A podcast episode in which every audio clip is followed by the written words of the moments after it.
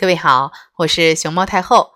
那本周微课的主题呢是好作文就要好词好句，这是一个想要和大家一起探讨的问题，所以题目的最后用了一个问号。上一个主题的写作练习时，我们开启了自我点评的尝试，在同学们的自我点评当中呀，出现频率蛮高的四个字就是好词好句。在鼓励自己的作文写得好的时候，写到呀。文中用了不少好词好句，在给自己的作文提建议的时候呢，是还需要加强好词好句的运用。其实这也不奇怪哈，我自己是个八零后，我那时候学语文呢，大人就在鼓励我，读到好词好句要记哦，等到你自己写作文的时候就有的用喽。有家长和我聊天的时候呢，也说起了每周都会带孩子去书店，书啊可以随意看。就一个要求，要把里边的好词好句抄下来。在我们的意识里头，好词好句和好作文之间似乎有着某种天然的联系。那么，问题来了，这样的做法有毛病吗？从抄写好词好句这一点来看，它本身呀是一个不错的学习方法呀。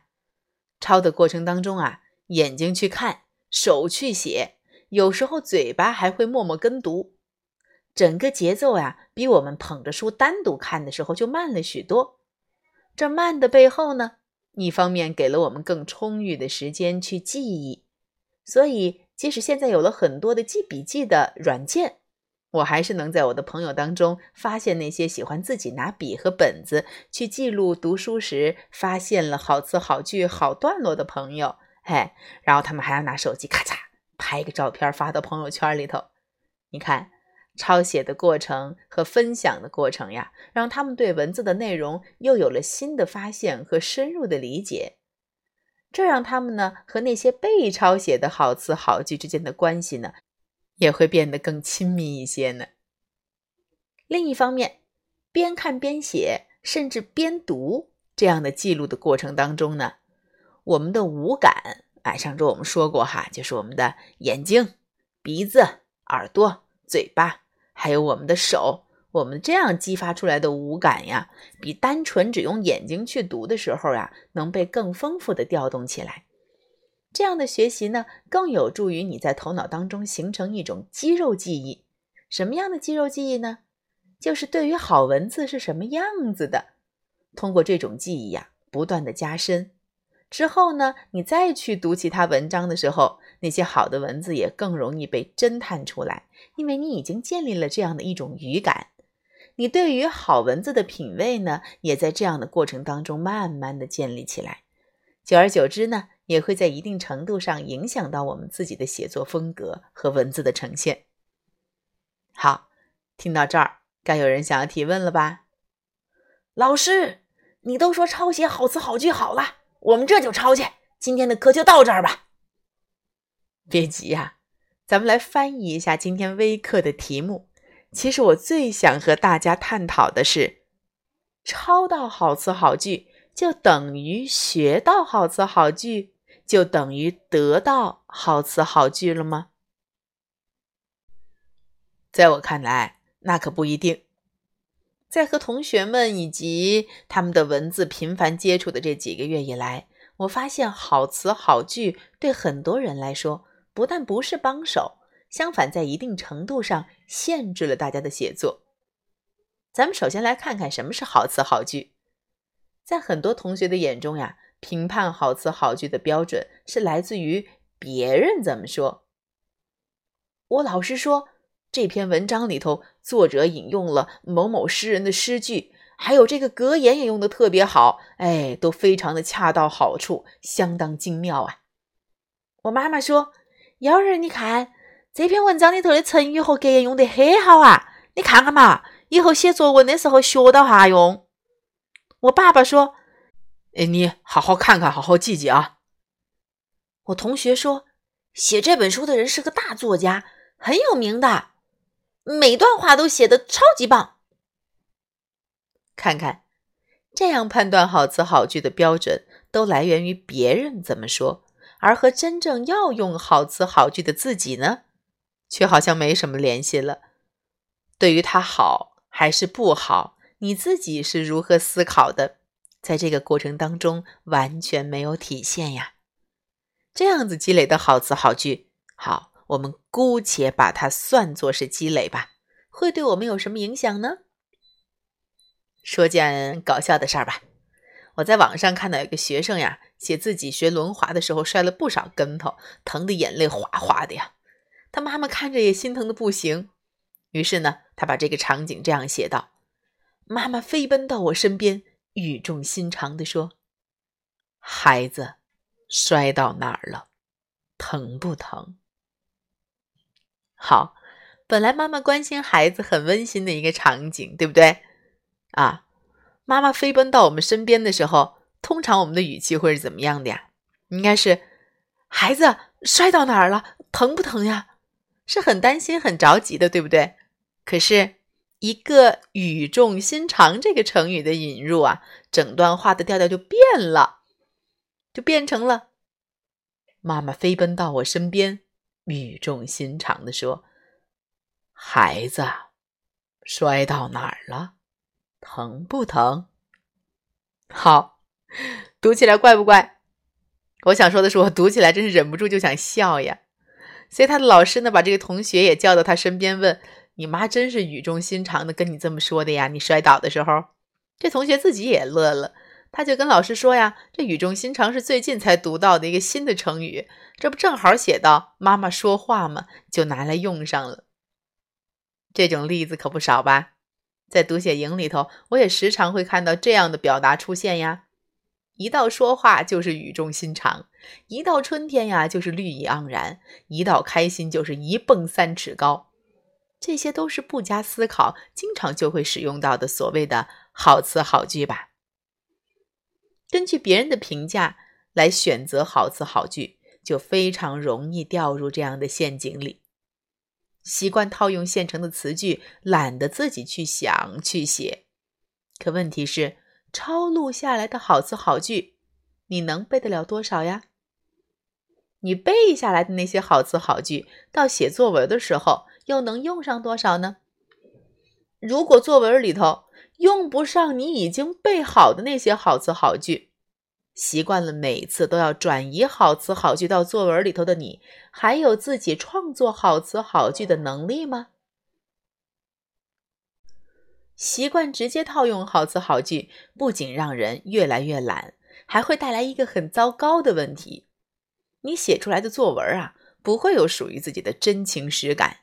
你写出来的东西呢，就会很假、很扯，因为你从写作的一开始就想着怎么把别人写的东西嫁接到自己的作文里。我嫁接的越多呀，我自己去动脑筋写的也就越少，我就越轻松。至于这里面的内容是不是我亲身经历或者感受过的呀，一点都不重要。回到刚才那个例子，虽然每个人的妈妈都是不一样的。但是到我自己写我妈和我说话的场景的时候，反正不是把语重心长给用进去，就是把一本正经放里头就对了。因为我读到的讲说话的好词好句就是这样的呀。至于生活里头，哎，生活在自己身边的风趣幽默的，或者温柔体贴的，或者粗心大意的那些个真实的妈妈，不用管了，因为我的好词好句的积累里头没出现过这样的形象，我得自己动脑子去写。不要！哎呦，我的同学们呀，你考虑过你亲妈的感受吗？还有一种情况呀，是确实也努力观察、认真思考了，从自己的亲身经历、感受出发，扎扎实实的写了。可是呢，看到作文大全里头，回忆起大人的评语当中，要运用尽可能多的修辞手法。细节描写，就想方设法的往自己的文字里空洞的添加形容词，添加比喻、拟人、夸张、排比，写来写去呀，内容还是在原地打转，掀不起波澜，带不出信息，激发不出文章情节的变化，让所谓的好词好句呢，变成了简单的叠加。这样的直接后果是，文章变得啰嗦又没有干货。像王大妈的裹脚又臭又长，哪怕是用了形容词和各种修辞手法，它也只是让那裹脚布变成了绣花裹脚布，不过它依然还是裹脚布呀，而且还不如普通裹脚布舒服呢。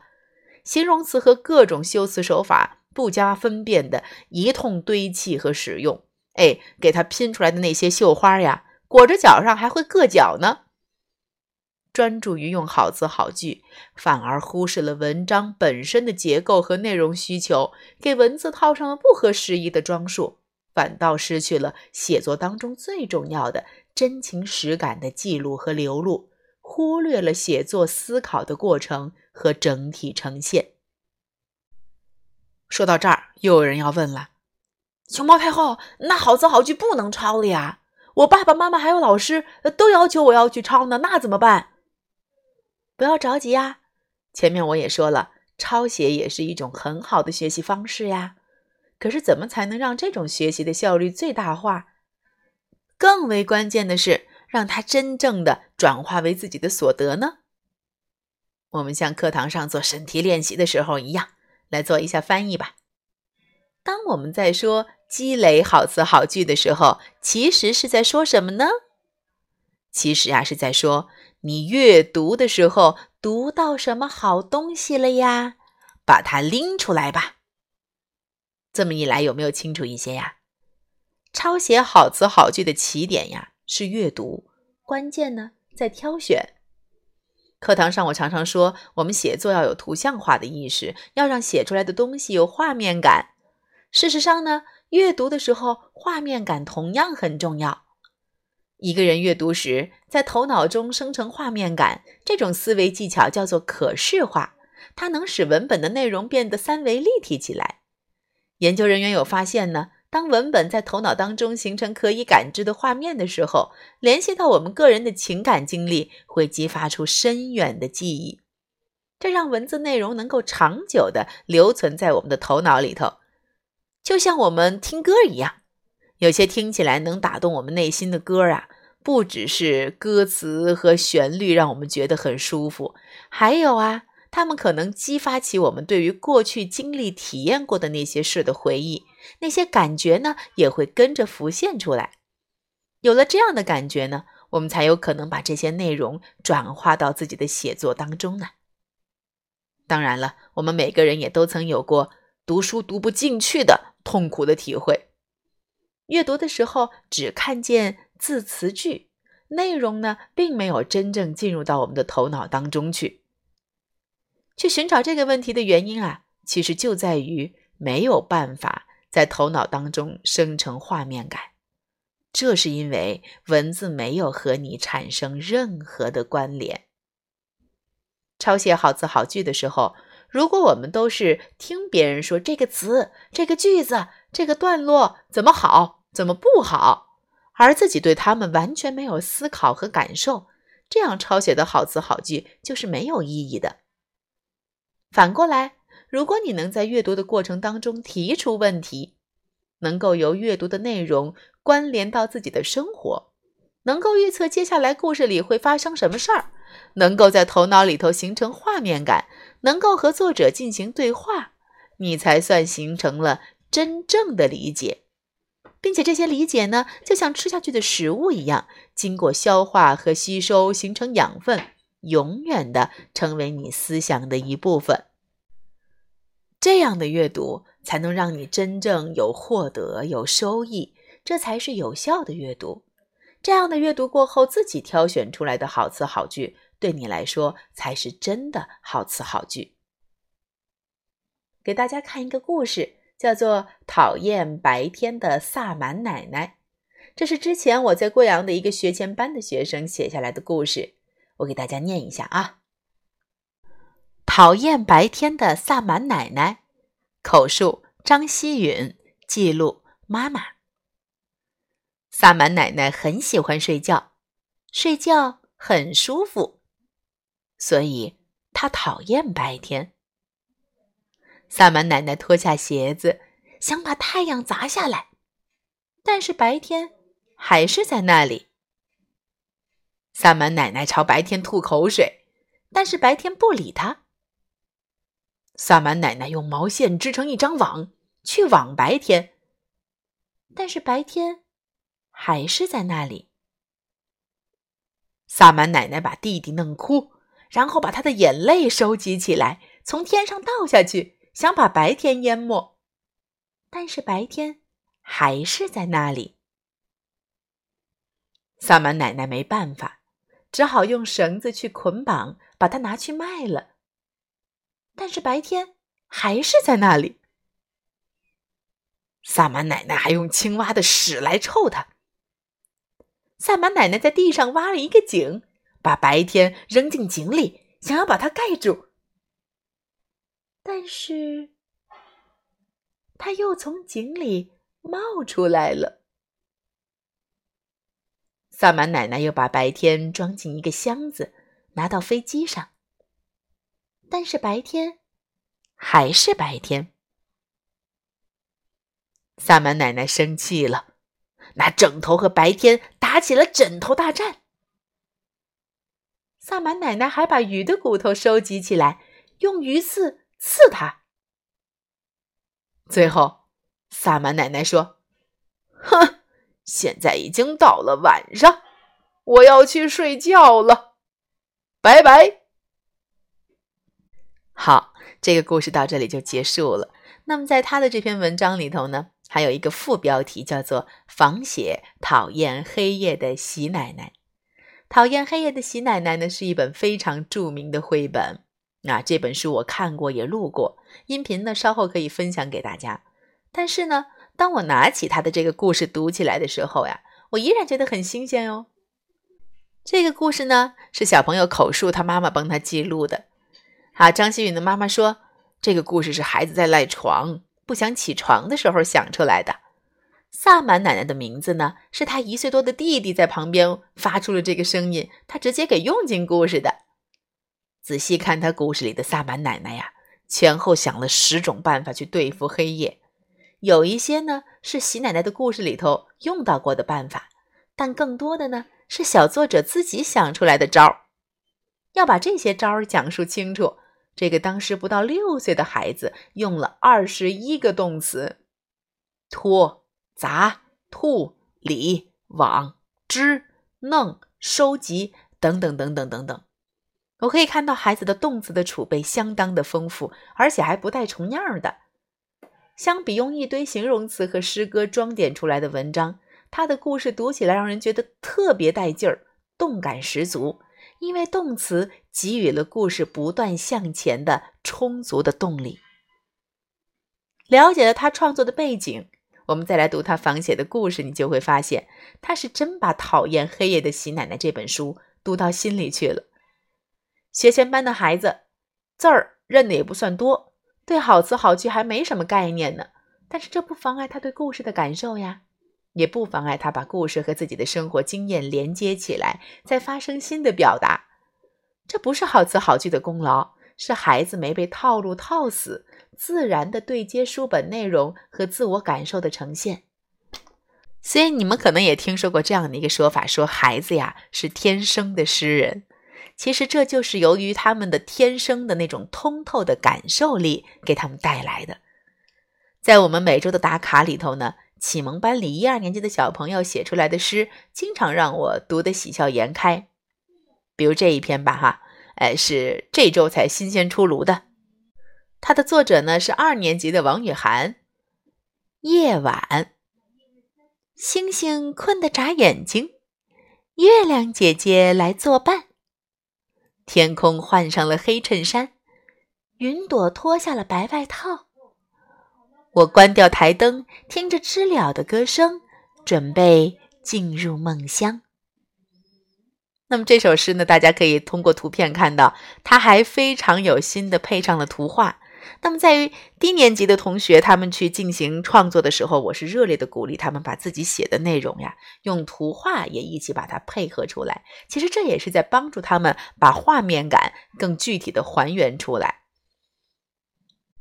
你看启蒙班的这些小朋友，其实他们开始创作写诗歌的时间没多久的，但是写出来的内容呢，却比不少中高年级的同学都要写得更能打动人。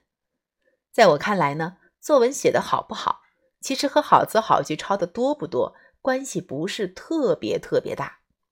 我非常赞成这种说法：一篇文章写得好，所以里面的词句就是好词好句，而不是反过来用一堆所谓的好词好句试图去堆出一篇好文章。读写营里有家长向我表达过自己的困惑，说：“太后啊，您这课好像读的比重更大，哎，不让孩子多写写他们的作文能提高吗？”我想说的是呀，阅读和写作从来就不是独立存在的个体，读和写，一个是输入，一个是输出。阅读的输入，输入的是什么？如果是传统意义上的阅读，只是满足于认识字词句，能够复述故事、回答问题，却没有运用阅读策略，没有锻炼孩子的思维能力，那孩子从阅读当中获得的只能是语言层面和知识层面的累积。但是光靠这两点还远远不足以支撑我们的写作。这样记录下来的好词好句，很容易成为我们偷懒的帮手。写作输出的关键还是在于思维能力和写作意识，这也就是我一直在说写作要写观察、写思考的原因。一切没有思考意识的写作都只是写字。那怎么让观察和思考融入我们的写作呢？熊猫太后读写营在课程设置、课后打卡和线上交流的过程当中啊，都不断的在把这种意识和相关的方法分享给各位同学。这两周呢，读写营的课程进入了写作阶梯法的学习，我们也开启了对于写作思考方式上的新的认识和尝试。但要让这些方法真的帮到你们，还得从自己有意识的去用起来开始。还没有开始这个主题的学习之前呢。我读到了漫威班江俊熙同学的一篇周记，我不得不说，读完这篇周记以后，我真是老怀大慰啊！抛开里面的字词句不说，在我眼中，他的这篇周记最闪光的地方在于什么呢？在于我读到了他写作动笔之前主动思考的痕迹。我也来读一读给大家听一下，大家试试找找看，他的思考在这篇周记里头。是如何体现的？写诗，江俊熙。我们的作文老师姓熊，但却让我们称他为熊猫太后。他给我们说，之所以叫太后，其实是太后，也就是太胖的意思。第一次听到这个解释后，我们班同学都哈哈大笑，前仰后翻。原来太后还有这样的解释。在这个星期六，虽然阴雨绵绵，但也阻挡不了我去上作文课的脚步。来到教室，熊猫太后还是像往常一样放着抒情的音乐，一边小声哼唱，看上去心情不错。熊猫太后先让我们回顾了上个星期的内容：四季变变变，让我们用拟人化的方式描写一年四个季节不同的变化。今天，熊猫太后对我们提出了新的要求。选择自己最喜欢的一个季节，并用拟人化的方式写一首小诗。我心想，我最喜欢的季节有春暖花开、鸟语花香的春天，还有那漫天飘着鹅毛般大雪的冬天。我到底该为哪个季节作诗呢？啊，好纠结！我灵机一动，哎，现在。不正是大地万物复苏、万紫千红、花红柳绿的春天吗？好吧，我就写春天。春天所有的景象都在我脑袋里过了一遍：春雨、小草、燕子。于是，我写下了春天。春天，你在哪儿？你们别再玩捉迷藏了，冬天已经回家了，该你了。春天，你快点儿！小草已经迫不及待的探出了它那好奇的小脑袋，正等着和你玩呢。春天，你轻点儿，别踩到柳姑娘刚长出的嫩芽。春天，你怎么哭了？